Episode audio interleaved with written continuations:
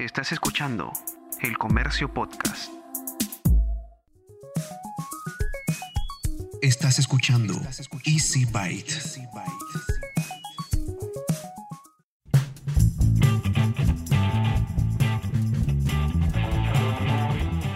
Bienvenidos a un nuevo episodio de Easy Byte, el podcast de tecnología del diario El Comercio. Mi nombre es Bruno Ortiz. Ok, ok, sigo emocionado por el inicio de esta segunda temporada, pero mis jefes ya me jalaron las orejas, que no se puede llevar la cuenta desde los primeros episodios, que no había primera temporada formalmente, que él tenía otro nombre y que la gente se va a confundir y bueno, bueno, tienen razón. Así que vamos de nuevo.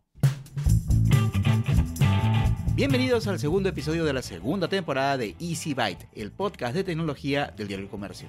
Mi nombre es Bruno Ortiz y esta semana te invito a que me acompañes en este episodio que está bastante especial. ¿Por qué? Porque esta vez quiero que me acompañes a pensar un poco más sobre lo que estamos haciendo con la tecnología. Para eso te voy a contar todo lo que te traigo en este episodio. Primero, vamos a hablar sobre ciudadanía y tecnología. ¿Es posible ir de la mano para generar inclusión? Ponemos bajo la lupa la aplicación El Perú en tus manos que lanzó el gobierno para ayudar al control del coronavirus. En una sección que me acabo de inventar que se llama ¿Cómo funciona? te contamos todo sobre Microsoft Teams. ¿Quieres saber cuánto vale realmente un gigabyte de internet móvil? Entonces te recomiendo que te quedes escuchando.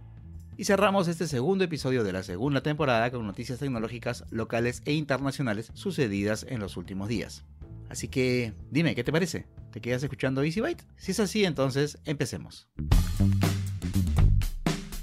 Hace unos días compartí a través de mi cuenta de Twitter, que por si no lo sabes es arroba blog de notas, puedes seguirme, no hay ningún problema, es gratis. El mensaje de un usuario que me había escrito y ah, en el mensaje me proponía o decía que, ¿por qué no el ciudadano al cumplir los 18 años y canjear su DNI por el día adulto, también recibiera automáticamente una cuenta de ahorros en el Banco de la Nación? La idea es que como somos un país poco bancarizado y en esta circunstancia de la pandemia se está repartiendo ayuda económica por grupos de pobladores, lo ideal sería que todo fuera directo a sus cuentas, ¿no? Sin que necesiten ir al banco. Lo interesante es que se generó un intercambio de ideas y propuestas bastante activo. A continuación, Abel Reboredo, abogado especialista en temas de nuevas tecnologías del estudio Reboredo, nos comenta si estas soluciones como las planteadas hace un momento son realmente posibles. La poca bancarización es un problema muy grave en el Perú, ya sea por desconfianza en el sistema, sus altos costos o la limitada capilaridad de las agencias bancarias. El acceso de los peruanos al sistema financiero formal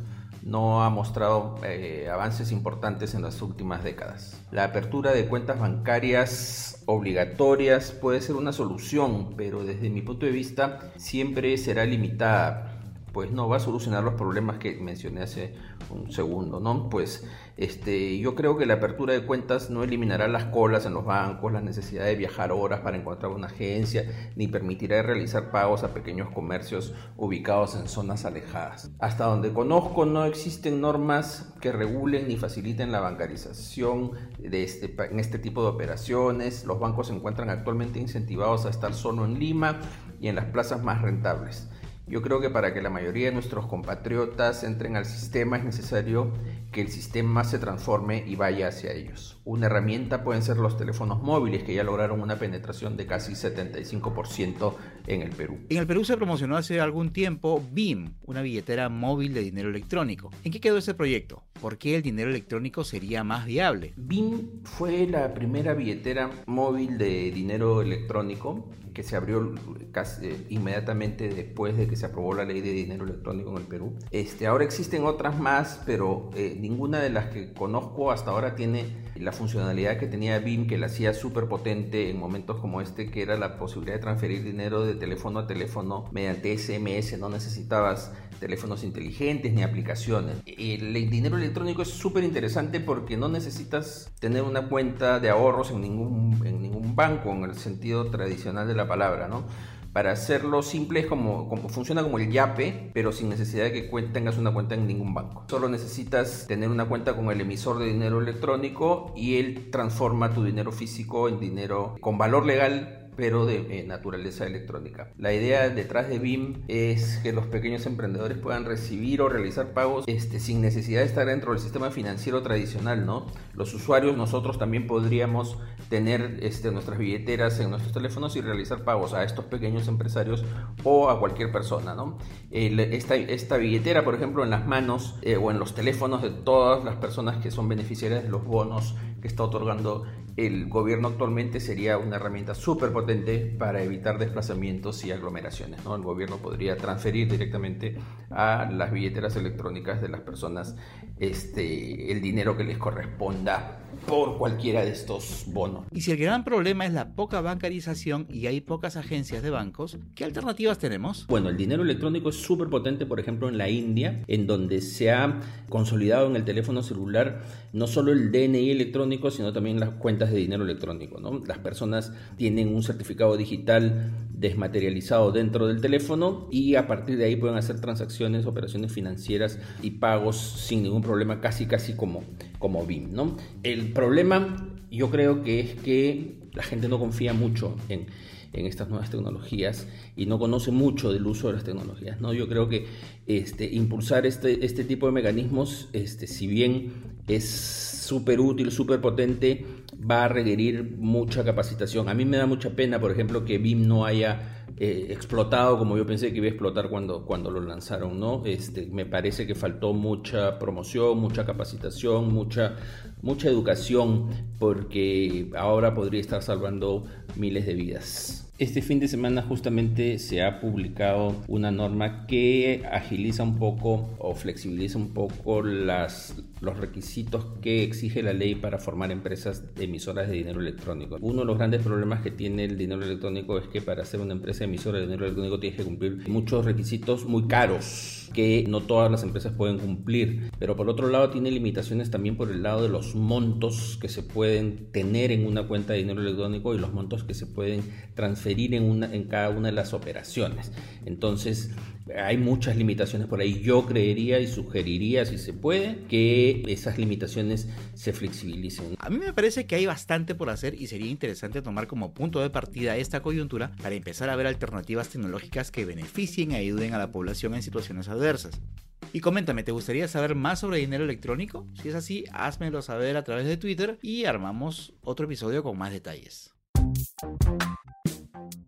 Varias semanas atrás se presentó la aplicación El Perú en tus manos, se trataba de una herramienta que iba a servir para que el usuario pueda hacerse una autoevaluación y reportar a las autoridades si consideraba que era sospechoso de tener COVID-19. Pero también otra de las funcionalidades que tenía esta aplicación era conocer a través de mapas de calor las zonas en donde hay más contagios. Sin embargo, muchos usuarios fueron señalando que la información no se actualizaba tan seguido. En algún momento hasta se llegó a reportar de que se podía ingresar a la zona de políticas de uso, ahí donde están todos los detalles de cómo van a utilizar nuestros, eh, nuestros datos y que se podía editar el contenido, que es algo que obviamente no debería suceder, y así muchísimas otras cosas. Pues bien, conversé con el abogado Miguel Morachimo, que es director ejecutivo de la ONG Hiperderecho, sobre esta aplicación a la que ellos han seguido muy de cerca, justamente para saber sus opiniones. Si tú no conoces qué cosa es Hiperderecho, te cuento. Es una organización peruana multidisciplinaria que tiene un trabajo bastante interesante, pues está dedicado a entender y defender los derechos fundamentales de las personas en entornos digitales. Así que vamos a escuchar qué nos tiene que contar eh, Miguel Molachimo sobre este tema. Desde que empezó la emergencia nacional por el COVID-19, en Hiperderecho hemos estado muy interesados en entender qué nuevos desafíos para nuestros derechos en línea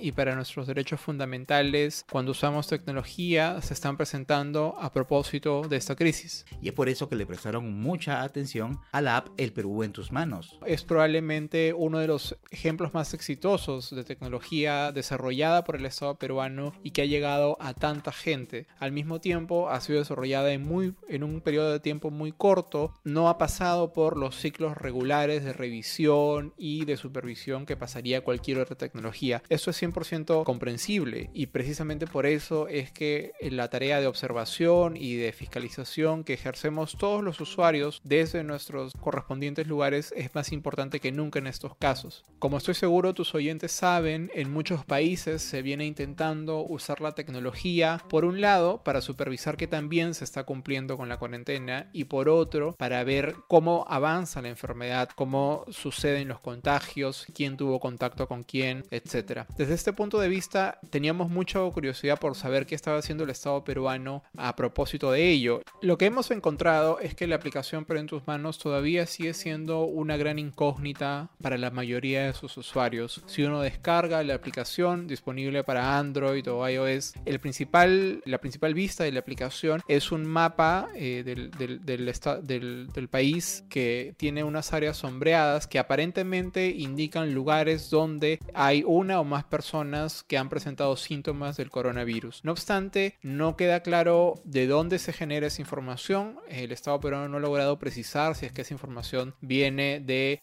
eh, las pruebas rápidas y las pruebas eh, moleculares que llevan a cabo las autoridades de salud. No se sabe si es que viene la información de las centrales telefónicas o las páginas web que existen en el Estado peruano para reportar voluntariamente si tú tienes algún tipo de síntoma. Y tampoco queda claro con qué frecuencia se actualiza la aplicación. En Hiperderecho hemos estado mirando muy de cerca la evolución de la aplicación y hemos descubierto que durante las primeras tres o cuatro semanas la aplicación casi no ha tenido actualizaciones y a eso me refiero con el hecho de que los puntos en el mapa casi no han cambiado durante ese periodo pese a que la cantidad de contagios confirmados y la evolución de la enfermedad ha avanzado muchísimo en estos, en estos meses. Al mismo tiempo la aplicación presenta más dudas e incógnitas respecto de su futuro. Actualmente la aplicación le pide al usuario el permiso para poder acceder a su geolocalización a través del GPS de su teléfono y también a la unidad de Bluetooth de su teléfono. No obstante, en la revisión que hemos hecho, hemos encontrado que la aplicación todavía no usa esas funciones y no entendemos bien por qué solicita entonces estos permisos, afectando la batería y llevando a confusiones al usuario. Ahora, lo interesante del trabajo que está haciendo Hiperderecho es que no solo señala los problemas que encuentra, sino que además plantea soluciones. Además de publicar nuestros reportes sobre la aplicación que ustedes pueden consultar en hiperderecho.org, también hemos enviado cartas a la presidencia del Consejo de Ministros, a la Secretaría de Gobierno Digital, también a la Autoridad de Protección de Datos Personales, explicándole diversos problemas que hemos encontrado en la aplicación y dándoles ideas de cómo podrían solucionarlo. Ideas tan sencillas como poner debajo del mapa cuándo fue la última vez que se actualizó ese, el mapa con puntos, o ideas un poco más eh, ambiciosas como invitarlos a que hagan público el código fuente de la aplicación con la de que todos los peruanos y peruanas podamos, si tenemos la capacidad técnica, evaluar cómo funciona la aplicación, entender qué permisos nos pide, entender qué cosas eh, es posible hacer con la aplicación y estar seguros de que estamos confiando en el Estado por las razones correctas. Pero más allá de nuestro trabajo en la aplicación, en Hiperderecho estamos muy interesados en entender los nuevos desafíos que el paso de nuestra vida al mundo digital durante la cuarentena está significando para la manera en la que disfrutamos eh, la tecnología y desarrollamos nuestra vida. Estamos eh, siguiendo muy de cerca el esfuerzo que está llevando a cabo el Estado peruano para usar la geolocalización que le proveen los operadores de servicios públicos de telecomunicaciones, como las empresas de Internet o de telefonía celular, para hacer seguimiento de contactos. También estamos muy interesados en ver cuál es la respuesta que está teniendo OCIPTEL, que está teniendo el Ministerio de Transportes y Comunicaciones o las empresas de telefonía en la gestión de la calidad de la Internet eh, y de, de las telecomunicaciones en nuestro país, así como el fenómeno de la violencia de género en línea y la desinformación, que también lamentablemente son dos fenómenos que están en auge durante esta temporada. No cabe duda que las crisis son épocas de cambios acelerados y es precisamente en este contexto que nosotros como usuarios de tecnología y también como ciudadanos tenemos que estar atentos y hacer las preguntas correctas cuando veamos que alguna propuesta del Estado o algún acto de alguna empresa privada nos hace sentir incómodos, no lo entendemos, nosotros tenemos todo el derecho de pedir explicaciones y de pe pedir que se respeten nuestros derechos fundamentales. En un estado de emergencia se han suspendido algunos derechos, pero no todos, y no podemos renunciar a todos tan fácilmente. Y quiero invitar a tus oyentes a que nos visiten en el sitio especial que hemos preparado en Hiperderecho para toda nuestra cobertura sobre el COVID-19. Pueden ir a Hiperderecho con H al inicio, hiperderecho derecho.org slash COVID-1984. Y ha llegado el momento de la secuencia ¿Cómo funciona? Sí, me la acabo de inventar. Eh, básicamente aquí, cuando hay información interesante para compartir, te voy a explicar con ayuda de expertos cómo funcionan las cosas. Y esta semana vamos a empezar conociendo cómo funciona Microsoft Teams, que es una de estas herramientas de comunicación y colaboración que muchos han descubierto durante esta cuarentena, pero que en realidad es utilizada por millones y millones de personas en el mundo. Y va a ser Marcel Llano, especialista en Modern Workplace de Microsoft, quien nos va a ayudar con las respuestas. Microsoft Teams es un espacio de trabajo colaborativo que es parte de la suite Microsoft 365. Microsoft Teams está diseñado para mejorar la comunicación y colaboración de los equipos de trabajo de las empresas, reforzando las funciones colaborativas que trae la plataforma de la nube Microsoft 365. En este sentido, Microsoft Teams es una oficina digital, la cual integra diferentes características. Las más resaltantes son la capacidad de editar archivos de manera colaborativa en línea, mantener conversaciones ordenadas en, base a temas de conversación, a lo cual nosotros llamamos canales de conversación. En estos mismos canales de conversación es posible realizar videollamadas de manera colaborativa de muchos a muchos y también eh, transmisiones vía streaming de uno a muchos. Y además, dentro de estos contextos colaborativos es posible integrar el acceso a aplicaciones.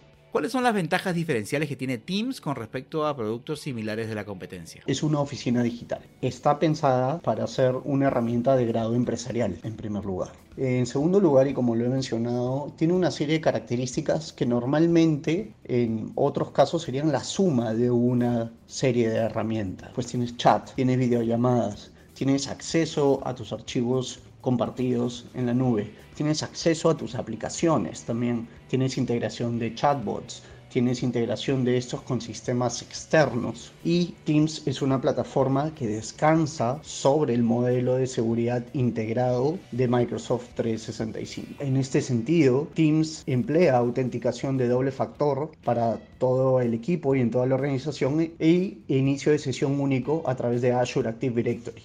Además, cifra los datos en tránsito y en reposo. Los archivos se almacenan en SharePoint en la nube, las notas se recopilan en OneNote y toda la información es respaldada por el cifrado de cada una de estas aplicaciones. En este sentido, la principal ventaja competitiva de Microsoft Teams es que es una herramienta segura y de grado empresarial. Como ya sabemos que esto de las clases virtuales y el teletrabajo va a tener para un buen rato más, ¿qué novedades está preparando Teams en el corto plazo? Hay una versión especial de Teams para educación, de acuerdo que está disponible para instituciones educativas como colegios, universidades o institutos similares. De hecho, esta versión es completamente gratuita para los estudiantes. Sobre las nuevas características que vienen en Teams, sí, la primera es alzar la mano, ¿no? Eh, en una reunión grande es útil esta característica para tener un indicativo visual de que alguien quiere intervenir. Lo segundo es suprimir el ruido y se trata de minimizar el ruido de fondo en tiempo real.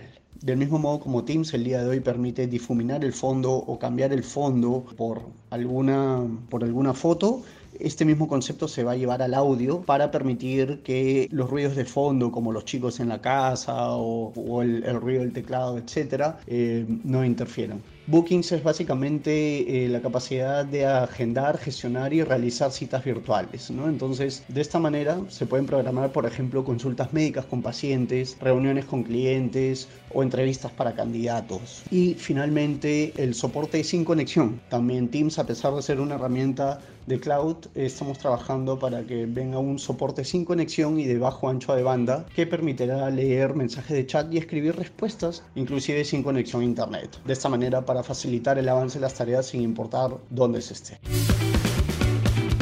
¿Quieres saber cuánto vale realmente un gigabyte de internet móvil?